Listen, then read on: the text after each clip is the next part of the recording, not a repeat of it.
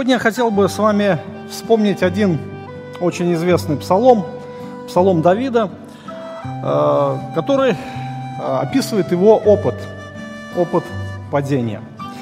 Мы знаем, что Давид был мужем по сердцу Господа, так говорит о нем сам Господь.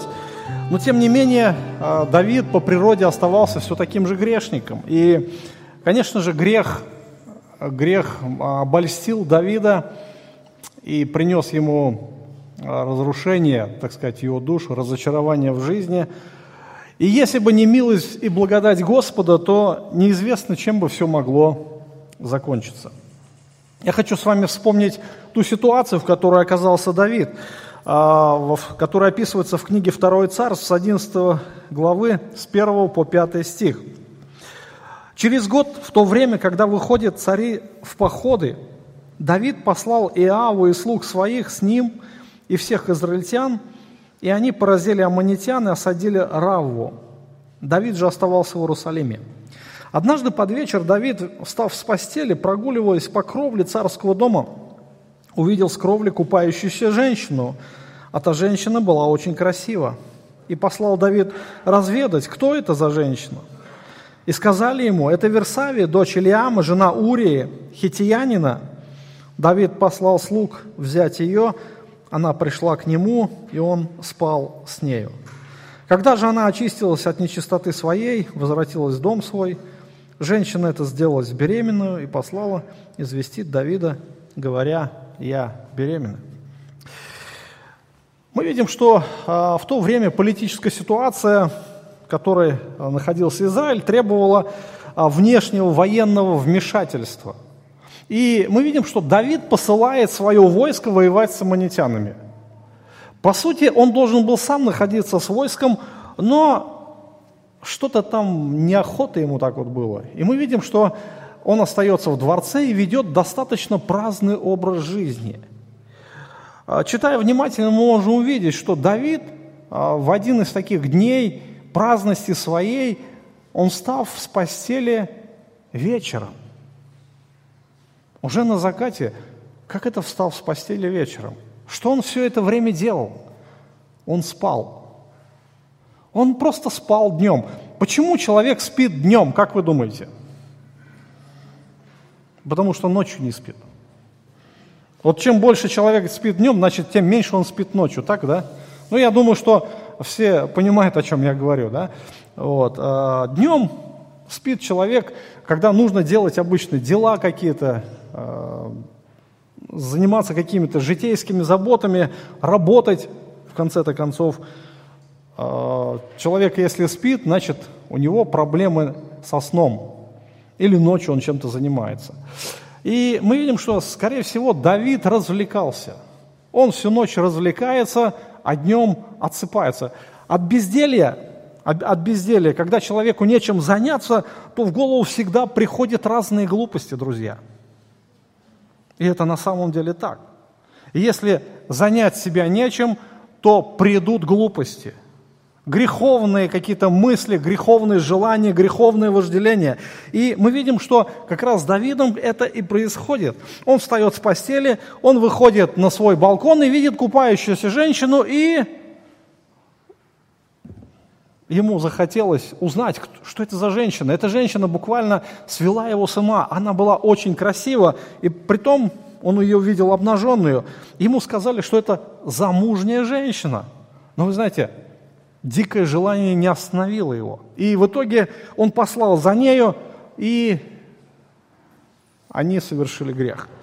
И причем дальше мы знаем, как разворачивается эта история – то, что Давид пытается этот грех как-то свой скрыть, он вызывает мужа, хотя а, мужа этой женщины, Урию Хитиянина, с военных действий и пытается, чтобы как-то вот этот ребенок, ну, как будто бы был от него. Но Урия, он по проведению, скорее всего, Божьему, он оказался весьма верным воином, он не пошел к своей жене, и он, Давид его посылает на верную смерть.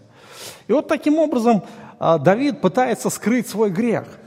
И мы видим, что а, Писание говорит, это было неугодно Господу.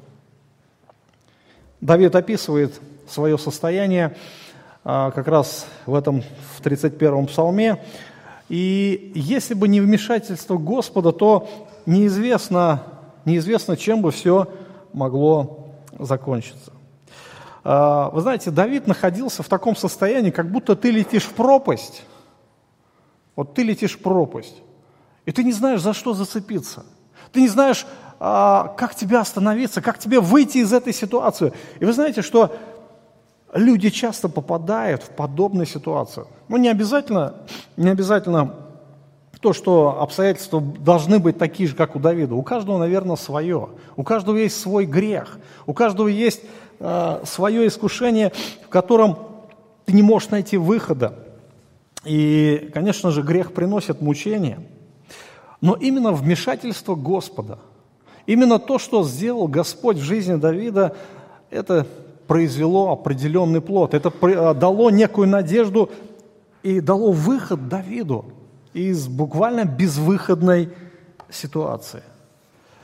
Мы знаем, что после того, как пророк Нафан посетил Давида, обличил его, Давид написал такой, знаете, псалом раскаяния.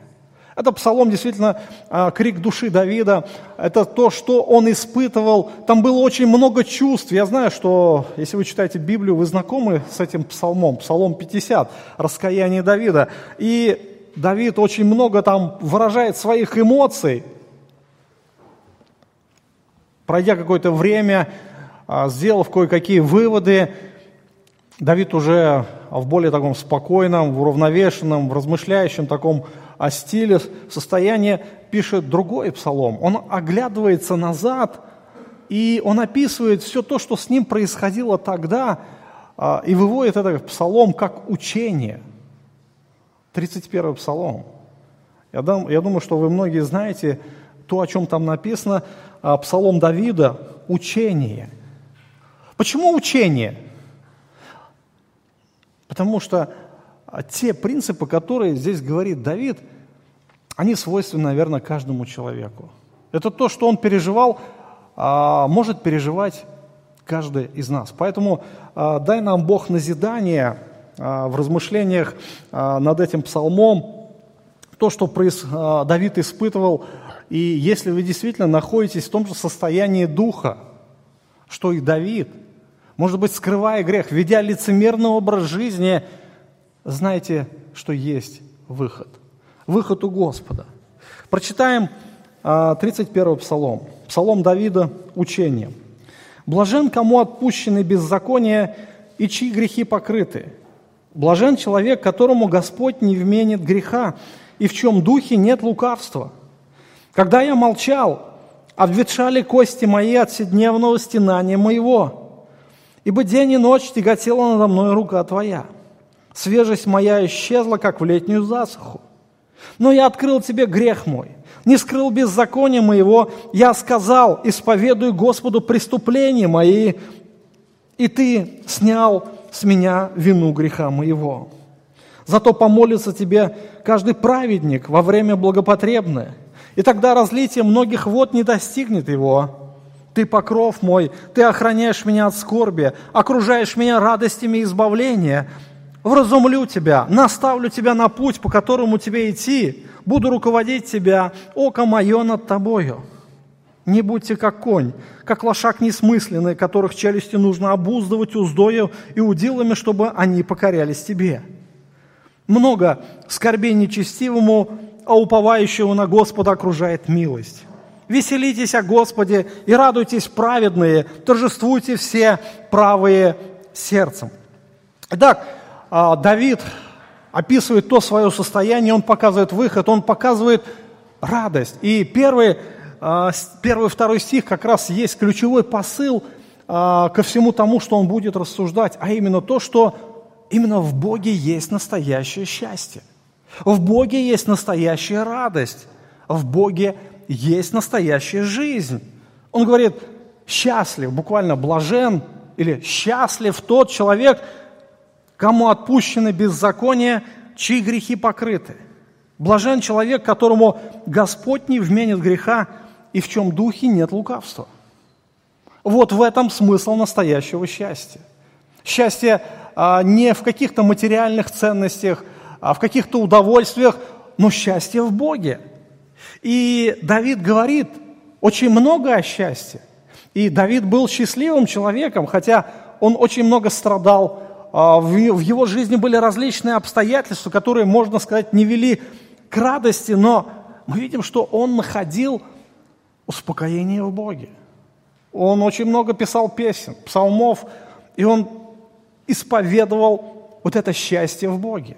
Именно в Боге успокаивается душа моя, именно в Боге есть защита, именно в Боге есть радость. Только в Боге человек по-настоящему счастлив. Вопрос, почему? Ну, потому что сам Бог по природе является счастливым, то есть блаженный Бог. Он полностью удовлетворен сам в себе. Бог полностью э, контролирует все вокруг. Он никогда не находится в депрессии. Никогда. У Бога никогда нет безвыходных обстоятельств, и это состояние божественной сущности. Бог пребывает в абсолютной радости, радость и счастье внутри Троицы. Счастье в отношениях между тремя личностями Божества, Отца, Сына и Святого Духа. И именно то, что Бог сотворил нас по своему образу и подобию, Он вложил в нас способность быть счастливыми, способность э, иметь радость. Но самое главное, что сделал Бог в нас, вот эта способность быть счастливыми, она может быть только в одном, в Нем самом, в Боге едином. Когда мы живем в мире с Ним, мы пребываем в общении с Ним – а, мы покоряемся Ему, мы наслаждаемся им отношением с Ним. Это единственное, наверное, условие, при котором мы можем быть счастливы. Что произошло тогда в Едемском саду? Когда произошло грехопадение? Именно то, что человек потерял а, отношения с Богом, произошел этот разрыв, произошла трагедия, и по сути своей человек потерял способность быть счастливым по-настоящему. Все то, что, к чему стремится человек, найти счастье в чем-то, является суррогатом. То, что действительно не делает его счастливым.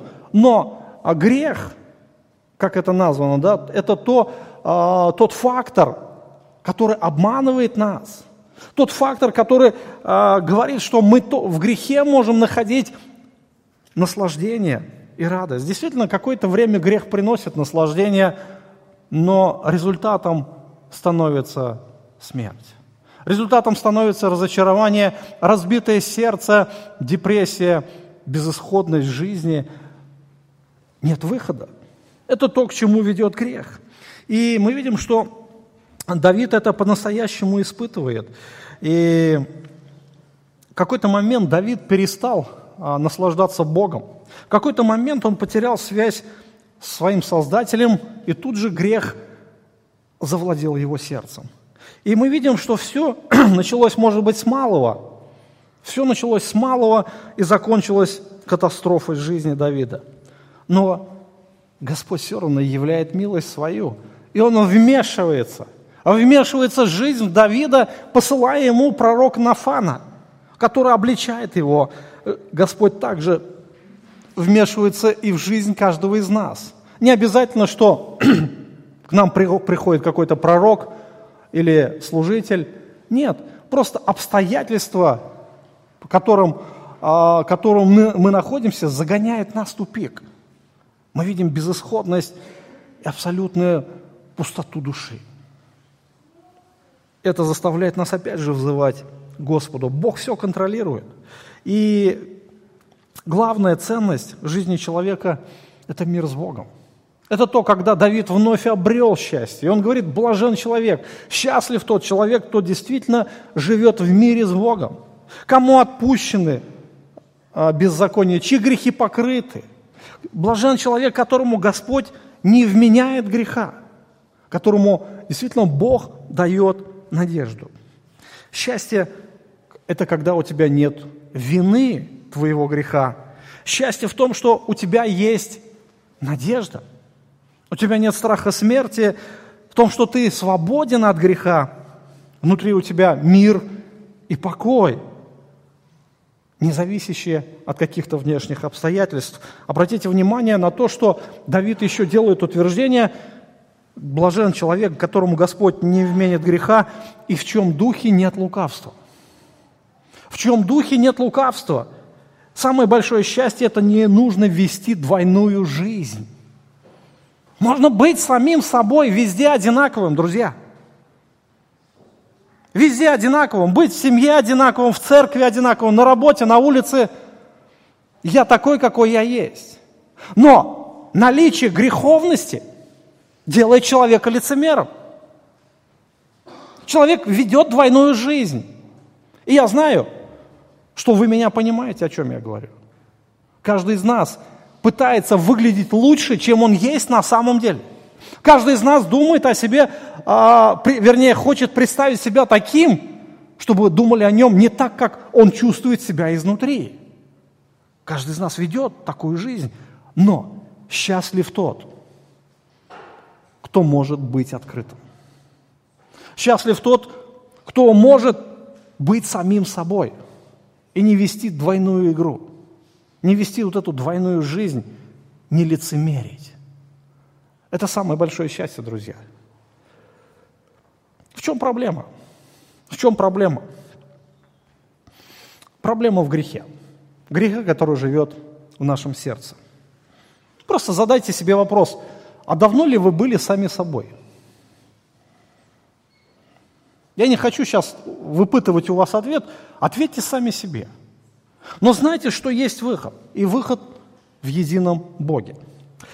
Мы видим а, ту проблему, которая была у Давида. И он говорит, когда я молчал, обветшали кости мои от седневного стенания моего. Ибо день и ночь тяготела надо мной рука твоя, свежесть моя исчезла, как в летнюю засуху. Давид хотел насладиться грехом по полной. Потеряв отношения с Господом, он перестал им наслаждаться. И, конечно же, он нашел наслаждение в грехе. Вы знаете, мы так устроены. Вот хотим мы так или не хотим. Мы созданы быть счастливыми.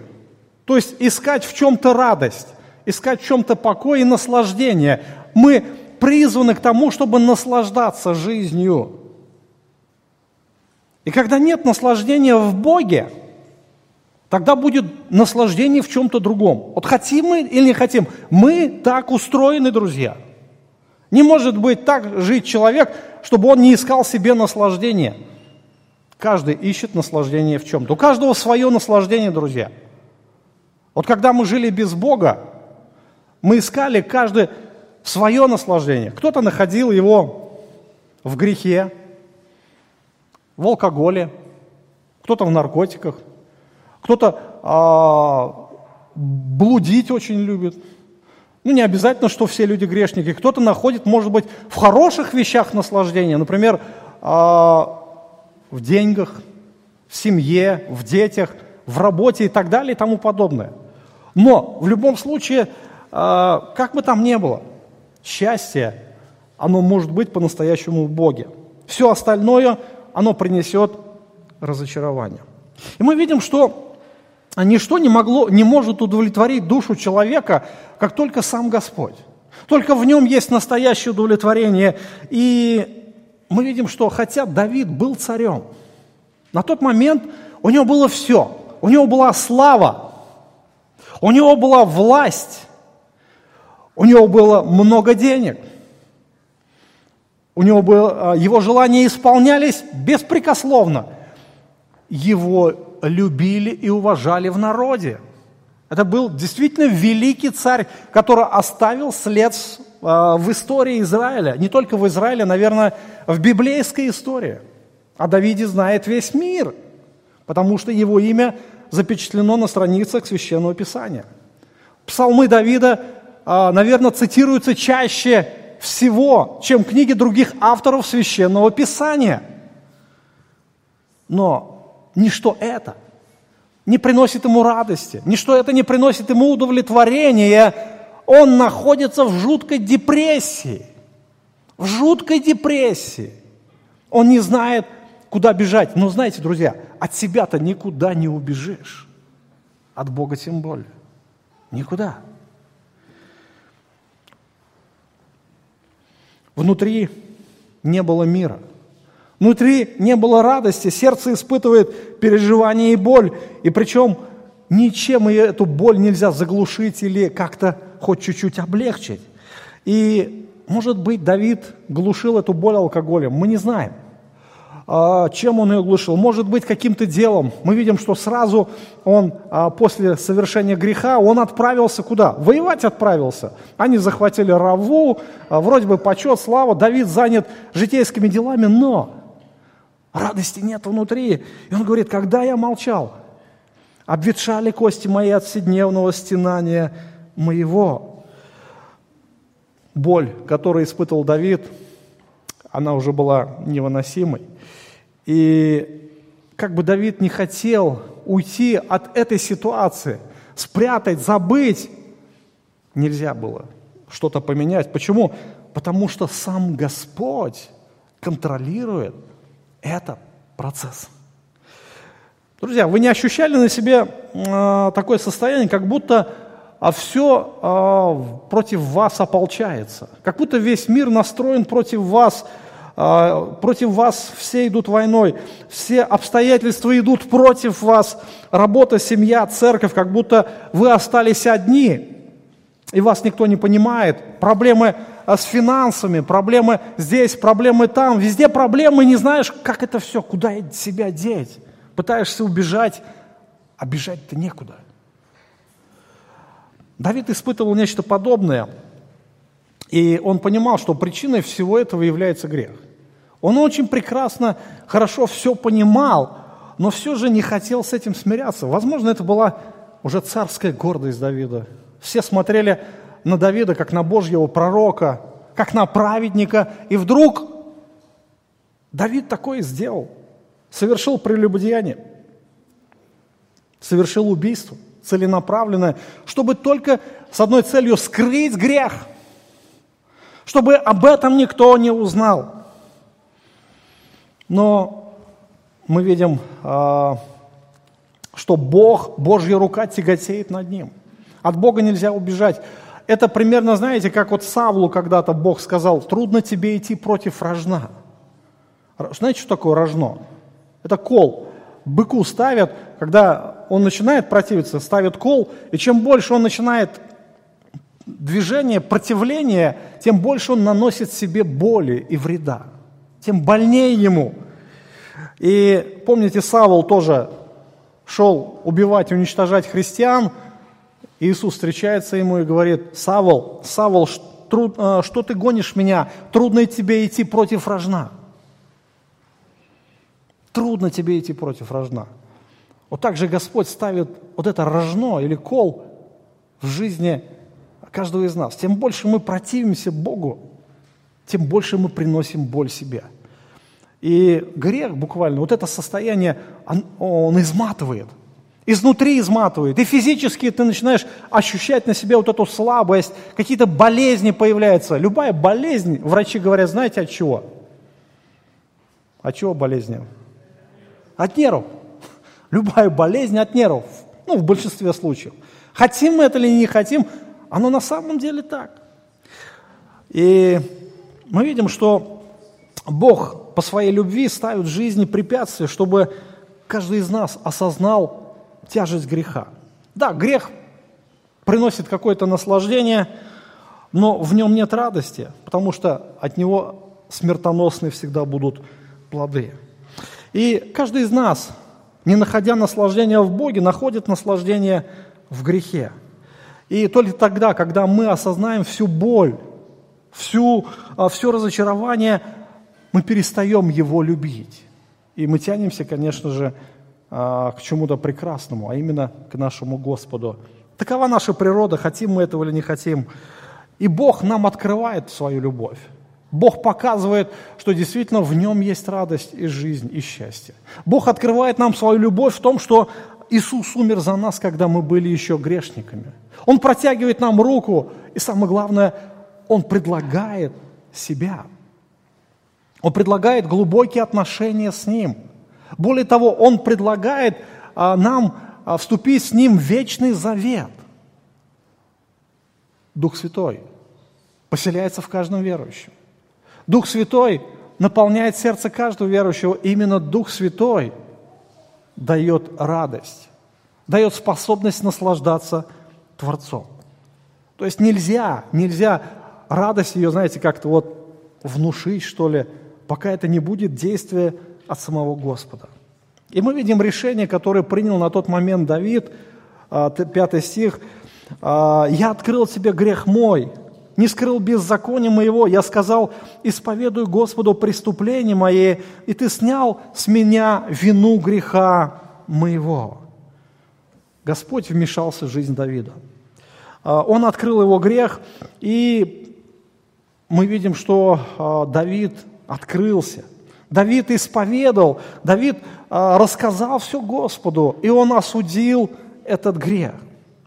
И, конечно же, Бог являет в этом свою милость, допускает различные обстоятельства, как для того только, чтобы мы назвали грех грехом. Чтобы мы осознали свое бессилие перед Ним, пришли к нашему Спасителю Избавителю и сказали, Господь, я не могу. И знаете, что делает Господь? Он делает замену, замену. Не только то, что Иисус умер за наши грехи на, вместо нас на кресте. Это не только то, что а, Он дал нам свою праведность, свою жизнь, но Он дал нам свою любовь. Что я хочу сказать? Если мы не научимся любить Господу, Господа, то мы никогда не разлюбим грех. Если мы не научимся любить Господа, не научимся наслаждаться им, то мы будем любить и наслаждаться грехом. Такова наша природа. Апостол Павел, когда писал послание к римлянам, он описывает это тоже внутреннее состояние в 7 главе. Он говорит следующее, 8 стих 7 главы послания к римлянам. «Но грех, взяв повод от заповеди, произвел во мне всякое пожелание, ибо без закона грех мертв, я жил некогда без закона, но когда пришла заповедь, грех ожил, а я умер, и таким образом заповедь, данная мне к жизни, послужила мне к смерти. Потому что грех, взяв повод от заповеди, обольстил меня и умертвил ею. Что происходит, Павел? Он говорит, грех обольстил. Обольстил. То есть буквально льстивыми словами показал, насколько он вожделенен, насколько он даст мне наслаждение, насколько принесет он мне радостью, радости. И действительно, человек не в силах устоять.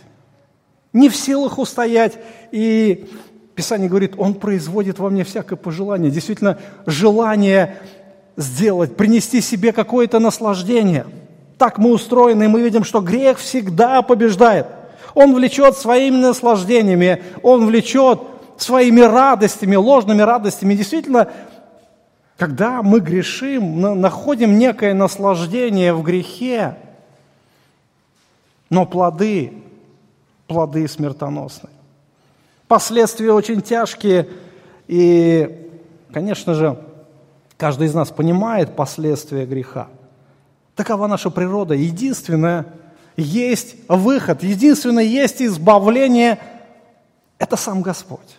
Первая заповедь, которая говорит э, нам в Священном Писании, оставленная Господом, возлюби Господа Бога всем сердцем, всей душой, всем разумением. И если Господь действительно не будет нашей любовью, нашей радостью, э, нашей жизнью, нашими стремлениями, нашим центром, все во всем – то тогда забудьте о том, что вы можете избавлены будете от греха. То, что, может быть, мучает вас, мучает ваших близких, никогда не уйдет из вашей жизни. Так, как, так мы устроены, так действует Божья благодать. Именно Божья благодать, которую дает Иисус Христос, когда Он предлагает себя, Он забирает все у нас. Он говорит, если хотите идти за мною, отвергните себя, возьмите свой крест и следуйте за мною. Все, что есть в нашей жизни, оно уже нам не принадлежит, оно принадлежит Господу. Таково действие Божьей благодати. Это не наше условие, это условие Господа. И если этого не произойдет, полной самоотдачи, полной посвященности, полной концентрации на личности нашего Спасителя Иисуса Христа, тогда невозможно будет избавиться от греха. Вы знаете, что религия, религия а, является самым бесполезным делом в борьбе с грехом. Любая религия, какой бы вы религию а, не назовете, это самое бесполезное дело в борьбе с грехом. Даже будь то баптистская религия или христианская религия, любую религию назовите. Религия это, когда, ну, понимаете, о чем я говорю, да? Когда вам ставят условия, ставят заповеди, закон, это нельзя, вот так надо, это нельзя, надо туда, надо читать Библию, надо ходить в церковь, надо молиться, надо свидетельствовать, надо еще что делать. Это все бесполезная трата времени.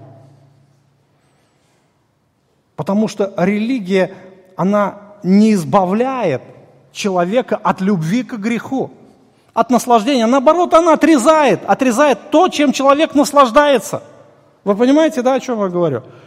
Если у, у ребенка отобрать любимую игрушку, что он будет делать? Он будет плакать.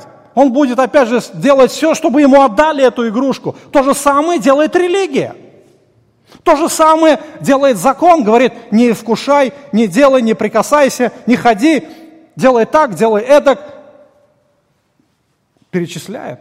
Религия – бесполезное дело. Внутри человек будет лицемерить, он будет любить грех. Должна произойти замена, друзья. Замена. Именно то, что делает Бог, Он дает нам благодать. Он дает нам настоящую радость, Он дает нам настоящую жизнь. Иисус говорит, я есть жизнь. Я есть путь. Я есть истина. Кроме Христа вы не найдете ничего в этом мире, чтобы способно было удовлетворить вас и победить тот грех, который живет в вашем сердце. Бесполезно, друзья. И Давид это очень хорошо понимает. Начиная с 6 стиха, Давид уже описывает эту жизнь, жизнь счастливого человека, который действительно имеет радость в Боге. Зато помолится тебе каждый праведник во время благопотребное – Тогда разлитие многих вод не достигнет его. Ты покров мой, ты охраняешь меня от скорби, окружаешь меня радостями избавления. Вразумлю тебя, наставлю тебя на путь, по которому тебе идти, буду руководить тебя, око мое над тобою. Посмотрите, Господь находится в центре жизни праведника. Именно а, в разных обстоятельствах жизни Бог решает его проблемы, Господь говорит, что, а, Давид, вернее, говорит, что тебе помолится каждый праведник во время благопотребное, то есть когда необходимо благо, когда обстоятельства действительно тебя загоняют в угол, в тупик, когда ты не видишь выхода, и вот в это время ты начинаешь молиться, и результат Бог слышит. Бог избавляет, Бог отвечает – Давид говорит, тогда разлитие многих вод не достигнет тебя. Разлитие вод – это когда река выходит из берегов, и она затопляет все, все прилегающие территории. Неважно, какие там строения, дома, участки садовые, все, все, все затоп, затоплено водой. Вы представляете, знаете, что такое затопление? Ну, когда ваш дом затопило. Я в этом году испытал, знаете, э, снега не было, да, в этом году – земля промерзла, а потом снег выпал, и солнце взошло. И снег начал таять, а уходить-то в землю он не может, земля мерзла, и он весь поверху. И от всех соседей вся вода ко мне, и в погреб, погреб по пояс. Знаете, как неприятно было. Вот. Разлитие не коснется. Давид, конечно же, говорит об обстоятельствах жизни, когда действительно весь мир может испытывать действия каких-то ситуаций, да, политических. Сейчас мы знаем, какое непростое время, но тем не менее Господь говорит, я буду с тобою. Тебя это оградит. Все скорби пройдут мимо. Давид говорит, ты покров мой. Ты буквально крыша моя. Я могу убегать в, в разное время, да, когда ненастье, когда снег, когда ветер, когда холод. Ты покров мой. Я могу бежать к тебе. Я могу искать защиту у тебя. Ты охраняешь меня от скорби. Окружаешь меня радостями избавления. Действительно, это надежда. Надежда – то, что действительно у нас есть кому бежать. У нас есть защитник, у нас есть тот, кому мы можем обращаться. Друзья, это действительно Господь. Он называет нас своими детьми, и Он дает нам много благодати. И дальше а, восьмой стих Давид говорит, «Вразумлю тебя, наставлю тебя на путь, по которому тебе идти, буду руководить тебя, око мое над тобою». В любых обстоятельствах мы имеем нашего путеводителя, путеводную звезду.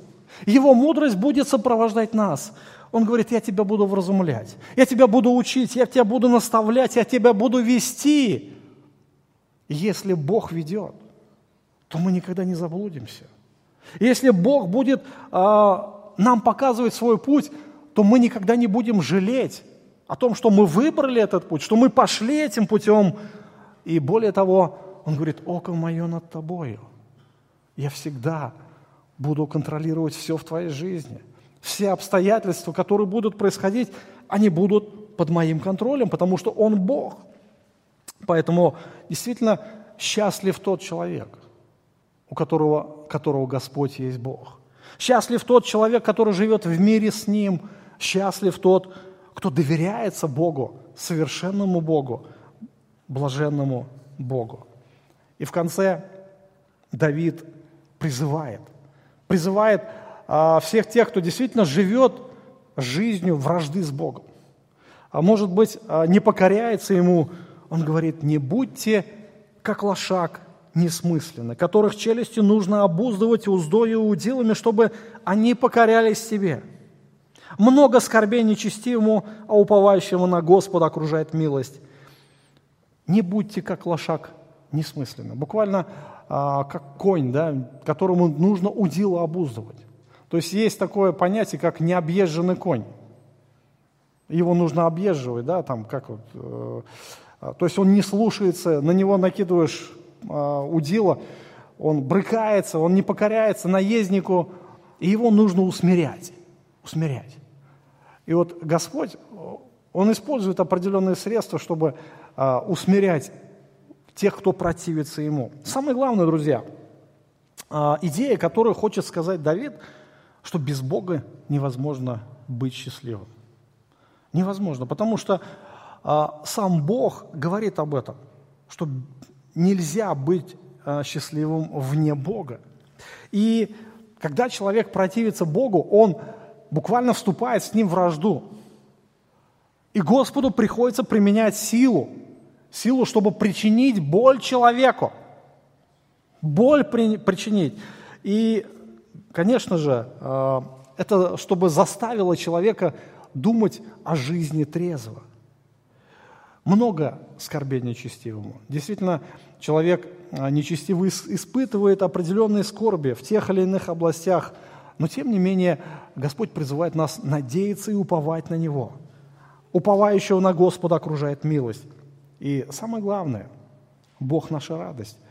Веселитесь о Господе и радуйтесь, праведные, торжествуйте все правые сердцем. Какие прекрасные слова использует Давид. Веселитесь, радуйтесь и торжествуйте. Что такое торжество? Это действительно праздник души, праздник души, когда а, все в тебе дышит, знаете, а, все в тебе а, прекрасно, да, у тебя жизнь полна грудью, все кипит внутри. Это положительные эмоции – Друзья, не к этой ли жизни мы стремимся все? К веселью, к радости и к торжеству. Давид заканчивает прекрасно свой псалом. Он начинает его и заканчивает одним и тем же. Блажен человек, блажен человек, кому отпущены беззакония, чьи грехи покрыты. Блажен человек, которому Господь не вменит греха, и в чем духе нет лукавства. Счастлив тот человек. И если ты счастлив, веселитесь, друзья, веселитесь о Господе, радуйтесь, а, праведные торжествуйте все правые сердцем. И пусть действительно Бог будет нашим Богом, нашим, нашей радостью и нашим счастьем. Чтобы мы не были унылы, знаете, увидишь иногда верующего и плакать хочется. Что происходит? В кого ты веришь? В какого Бога ты веришь? Скорбящего? В Бога, который находится в депрессии, что ли? Нет. Наш Бог счастливый Бог и самодостаточный. И мы в Нем тоже будем таковыми, потому что это обещает сам Господь. Да даст нам Бог благодати, даст нам радости, даст нам торжества нашей души, чтобы мы могли видеть Его славу, чтобы мы по-настоящему были счастливы и были сами собой, чтобы мы могли открыто смотреть в лицо друг другу и могли иметь этот покой и радость. Мы об этом уже сегодня слышали утром, да, а в первой проповеди. Пусть Господь благословит всех нас. Помолимся.